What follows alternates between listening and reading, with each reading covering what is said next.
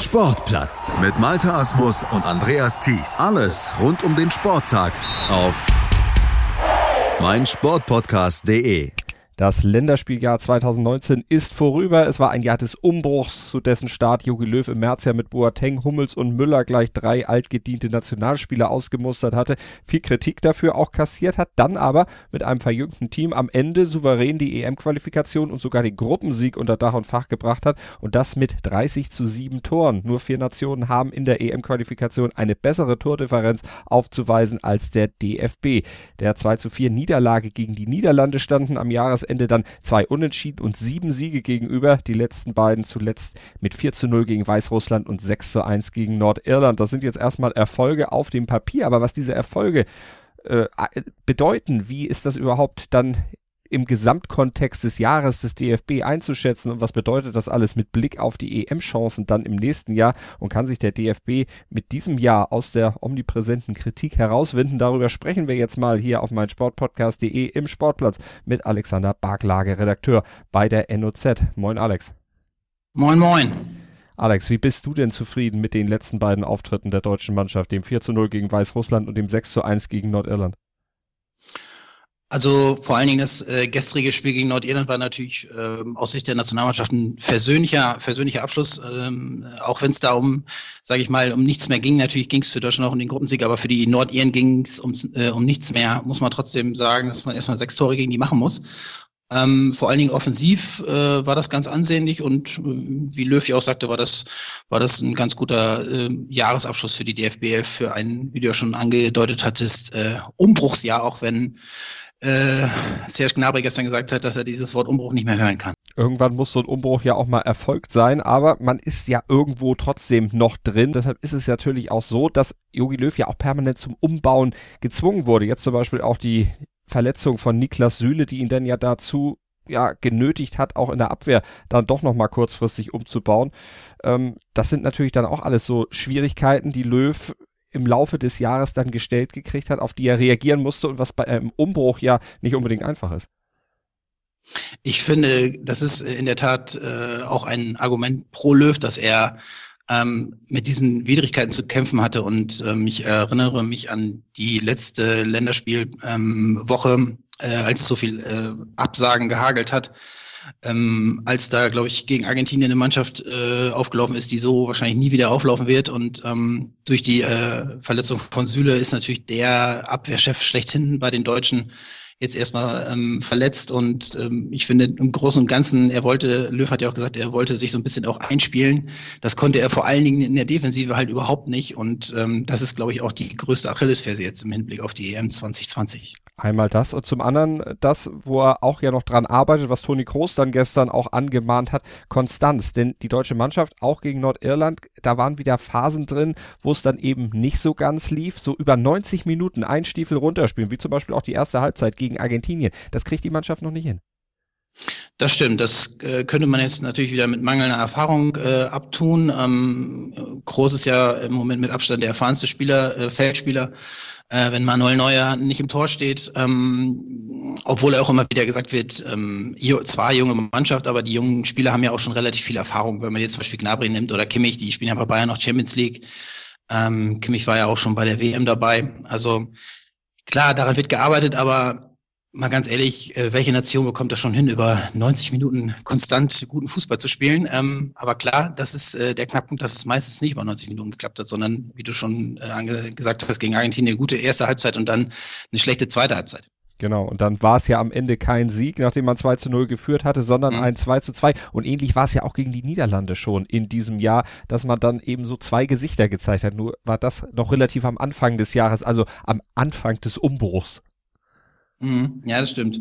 Ja klar, dieses, ähm, vor allen Dingen dieses Spiel äh, in den Niederlanden, was Deutschland dann auch ähm, ja, glücklich im Ende dann, glaube ich, auch in der letzten Minute gewonnen hat, ähm, war für Löwen im Nachhinein natürlich auch ein wichtiges Spiel, dass man mal ein Zeichen gesetzt hat und äh, in den Niederlanden äh, gewonnen hat.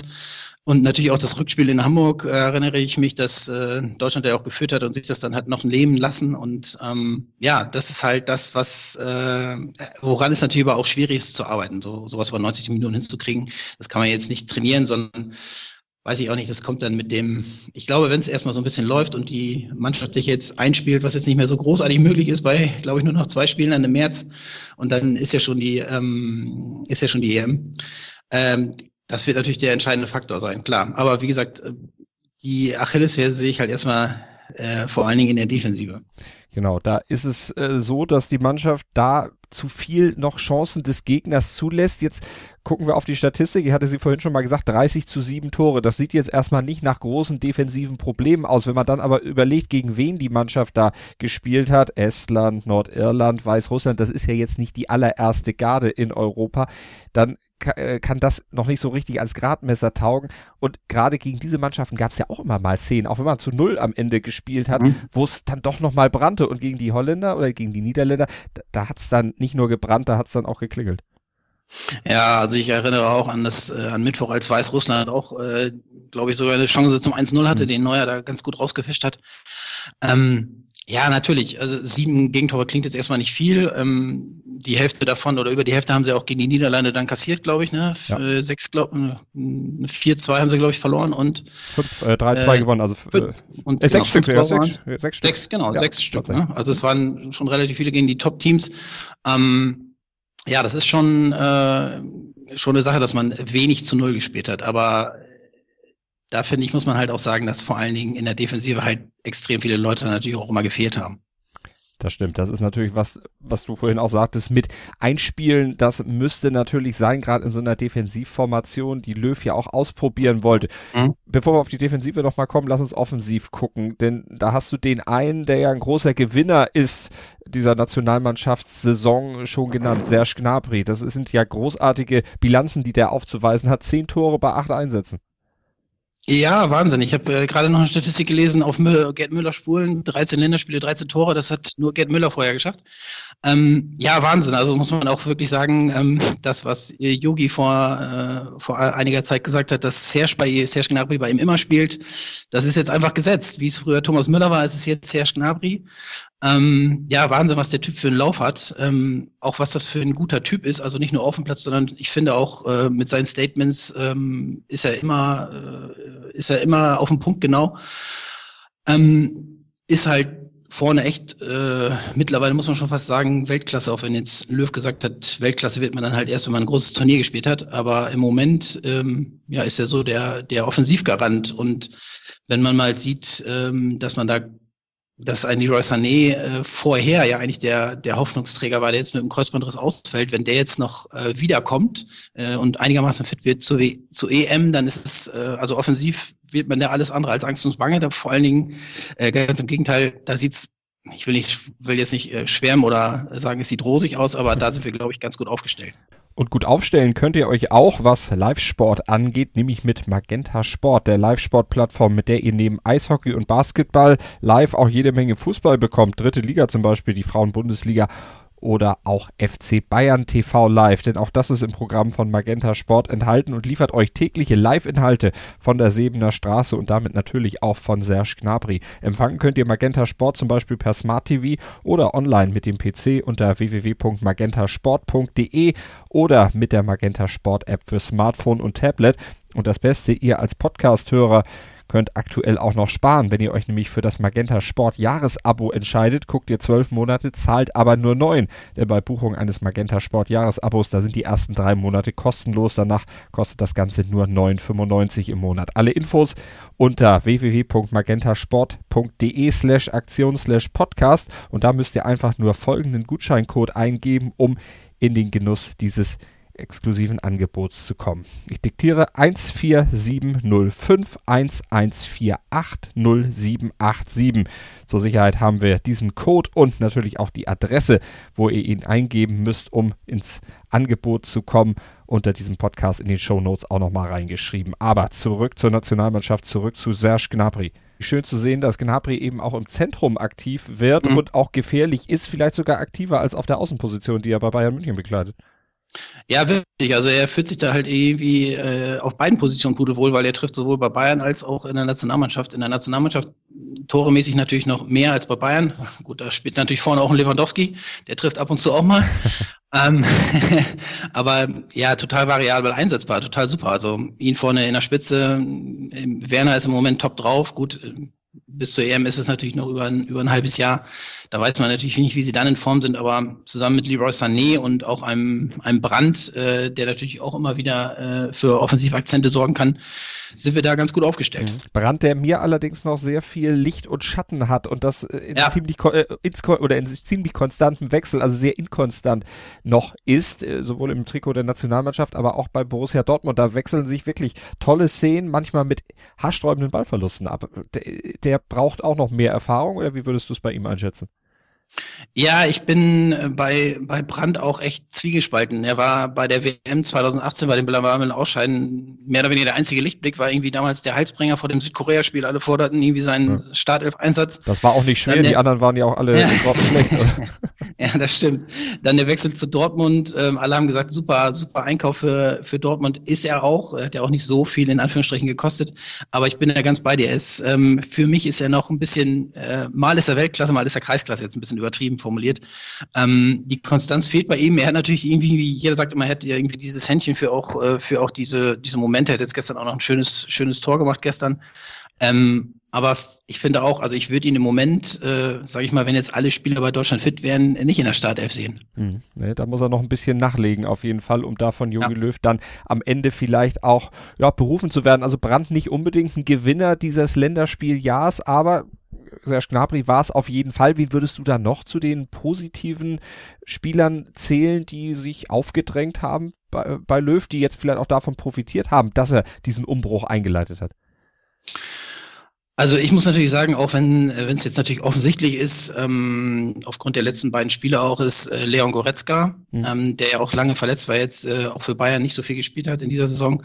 Ähm, aber Löw hat ja gestern auch gesagt, dass er, er ein Spieler ist, der ähm, als äh, Mittelfeldspieler auch relativ torgefährlich ist und auch in, von äh, immer wieder nachstößt in diese freien Räume und auch so als Verteidiger halt schwer greifbar ist.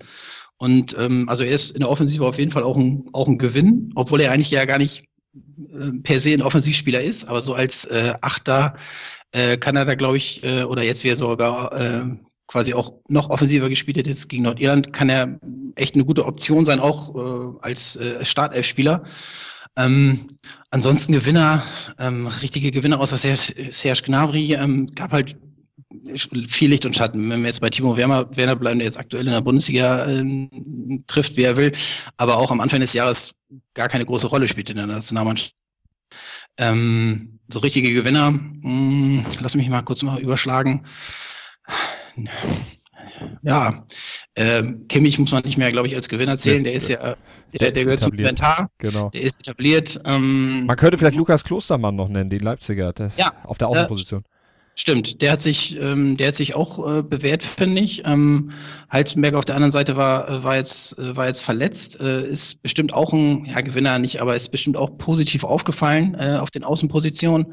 Ähm, gestern ist natürlich, hat Hector sich mal wieder ins, äh, ins Scheinwerferlicht gespielt, nachdem er lange Zeit überhaupt gar nicht mehr, ähm, auch aufgrund dessen, dass er bei Köln natürlich auch nicht überragend gespielt hat. Ähm, gestern hat er natürlich richtig gut gespielt, vor allen Dingen in der Offensive. Ähm, Außenpositionen hinten äh, sind eh noch so ein bisschen äh, eine Problemzone.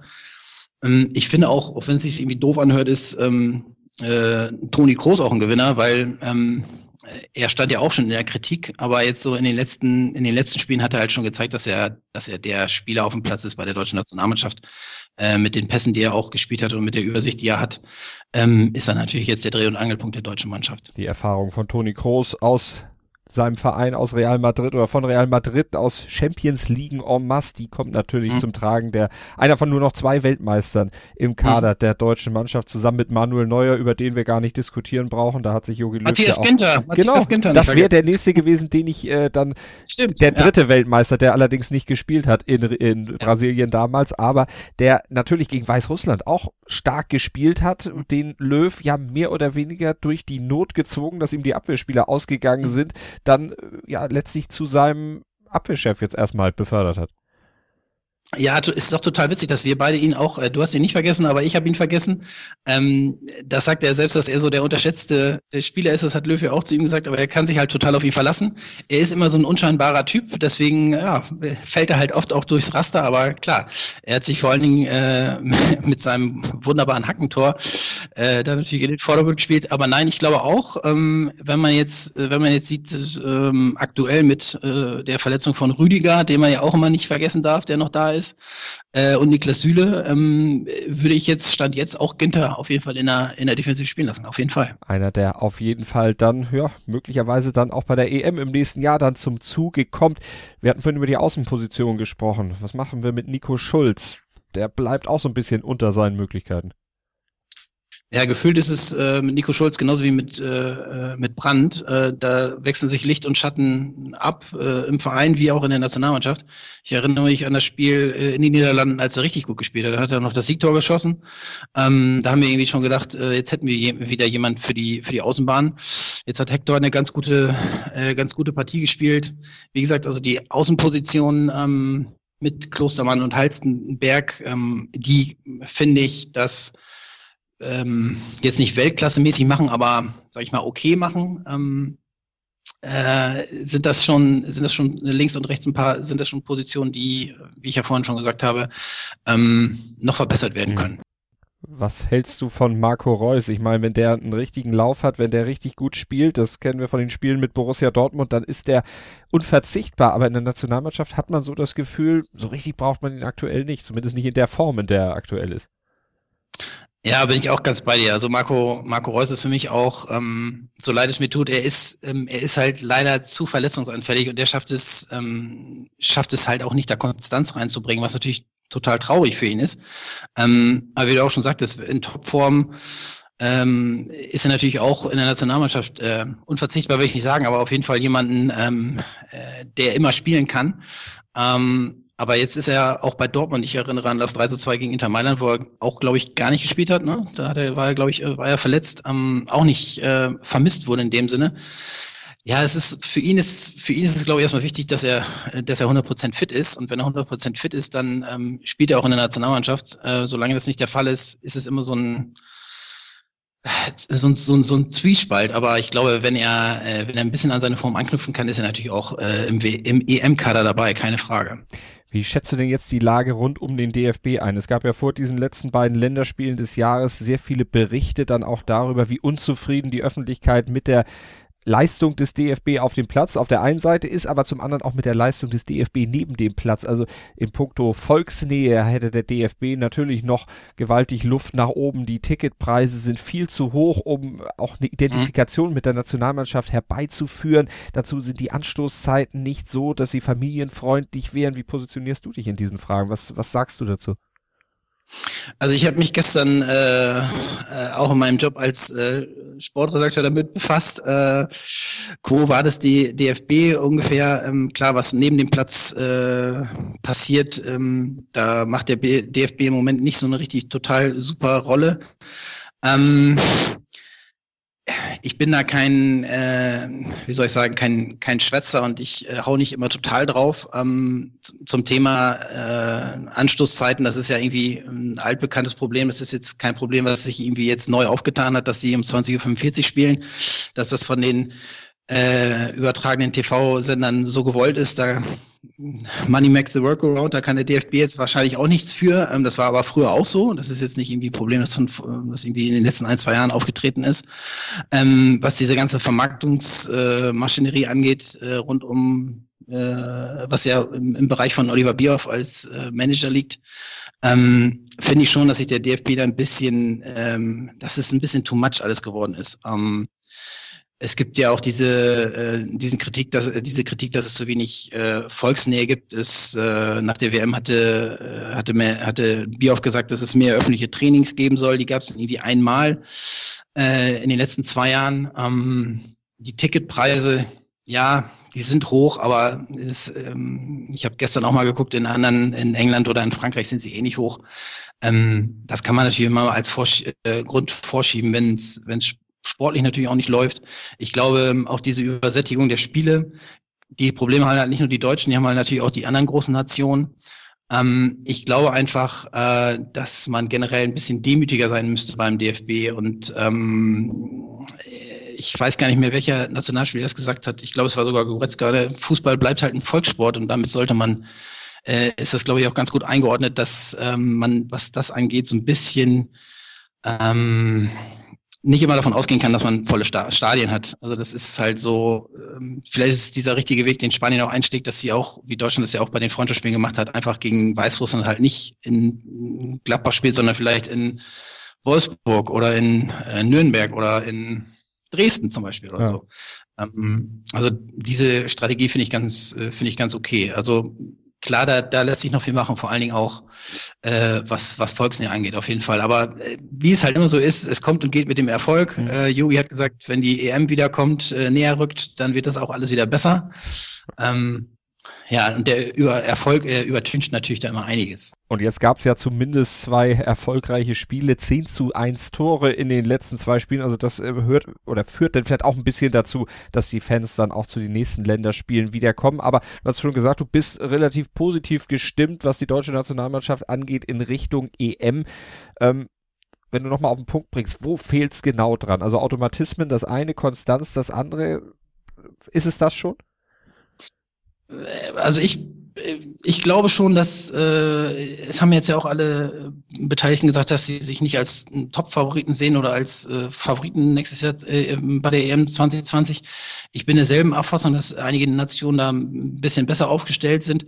Ähm, ich glaube aber trotz alledem, auch wenn man halt die Offensive sieht, ähm, und wenn man jetzt davon ausgeht, dass sie sich noch ein bisschen besser einspielen äh, in einem halben Jahr, äh, kann Deutschland auf jeden Fall für eine Überraschung gut sein. Also ob das jetzt Viertelfinale ist oder Halbfinale oder wie auch immer. Ähm, das ist halt so eine Frage. Du kannst ja auch im Viertelfinale gegen Frankreich spielen und dann irgendwie im Elfmeterschießen ausscheiden. Dann ist es trotzdem irgendwie, finde ich, ein Erfolg. Ähm, ich glaube, die größte Achillesferse, hatte ich jetzt ja schon ein paar Mal gesagt, ist, ähm, dass man defensiv einfach mhm. sich überhaupt nicht eingespielt hat. Und das ist halt ein großer, großer Faktor, wenn es halt, ähm, man baut ja einmal eigentlich normalerweise auf einer stabilen Defensive auf.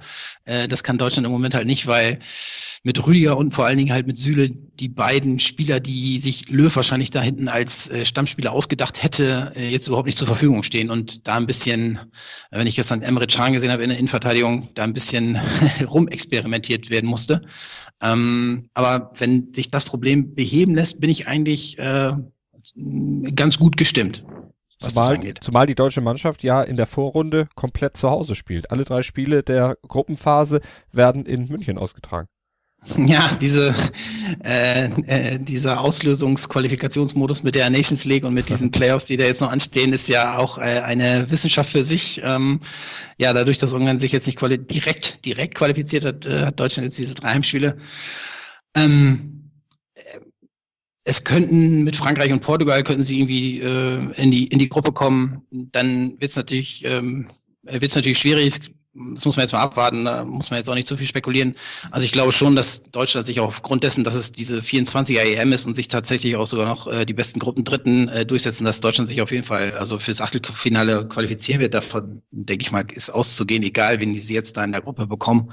Das bekommen sie hin und wie gerade schon gesagt, ich glaube schon, dass äh, Deutschland da bei einem guten Verlauf äh, mit ein bisschen Glück ähm, auch zu einer positiven Überraschung werden könnte. Und Glück gehört natürlich auch dazu, wenn es darum geht, dass möglichst nicht Verletzungen die Problematik für Jogi Löw dann im nächsten Jahr darstellen. Das hat er nämlich auch gesagt. Er hofft, dass wir im März keine Spieler haben, die mhm. lange ausgefallen sind in den ersten ein, zwei Monaten und vor allen Dingen dann natürlich auch nicht weiter ausfallen. Also mhm. mit voller Kapelle, was ja dann auch wieder zum DFB aktuell passt. Äh, dann zum, äh, zum Höhepunkt zur EM zu fahren. Ach ja, die Blasmusikkapelle, was sagst denn du dazu? Als Norddeutscher. ich kann damit nichts anfangen. Äh, ich habe das Spiel ja äh, verfolgt am Mittwoch und ähm, ich war auch, ich habe gedacht, wir wären in den Niederlanden, aber äh, wo das ja gang und gäbe ist, dass die Blaskapelle da spielt. Ähm, ich habe dann auch erst im Nachhinein äh, mitbekommen, dass sie tatsächlich auch vom DFB eingekauft wurde oder eingeladen wurde. Ähm, und jetzt in Frankfurt war ja auch eine, war ja auch eine Blaskapelle. Mei, das sind so, so Randerscheinungen. Ähm, kann man machen, muss man nicht machen. kann man machen, muss man nicht machen. Schönes Stichwort. Wir sind auf jeden Fall weiter dran an der Nationalmannschaft, werden das Ganze, den Weg zur EM natürlich verfolgen hier auf meinsportpodcast.de und die EM selbstverständlich dann auch. Da kommt einiges im nächsten Jahr auf euch zu. Ich sag vielen Dank an Alex Barklage, Redakteur bei der NOZ. Danke, Alex. Ja, vielen Dank, hat Spaß gemacht. Was zum Teufel, du Bastard? Du bist tot, du kleiner Hundeficker. Und dieser kleine Hundeficker, das ist unser Werner. Ein ganz normaler Berliner Kleinstkrimineller, der dann aber im Knast das Ding seines Lebens dreht. Una Fantastica Risetta Perla Pizza. Er klaut seinem Zellengenossen ein Pizzarezept. Aber nicht irgendeins. Und mit dem eröffnet Werner dann die beste Pizzeria Berlins. Doch Werners Glück ist nur von kurzer Dauer. Denn es hagelt Probleme. Werners Pizzaparadies. Erstmals großes Kino- und Podcast-Format. Mit fetter Starbesetzung. Alina But, Kida Ramadan, Edin Hasanovic, Oliver Koritke, Ralf Richter, Ben Becker, Winfried Glatzeder, Anna Schmidt und viele mehr. Abonniert die Scheiße. Jetzt macht schon, mach! Sportplatz mit Malta Asmus und Andreas Thies. Alles rund um den Sporttag auf meinsportpodcast.de. Willkommen bei meinsportpodcast.de. Wir sind Podcast. Wir bieten euch die größte Auswahl an Sportpodcasts, die der deutschsprachige Raum so zu bieten hat. Über 20 Sportarten, mehr als 45 Podcast-Serien, über 9000 veröffentlichte Podcasts und über 5 Millionen Podcast-Downloads allein im Jahr 2018. Wir sind Podcast.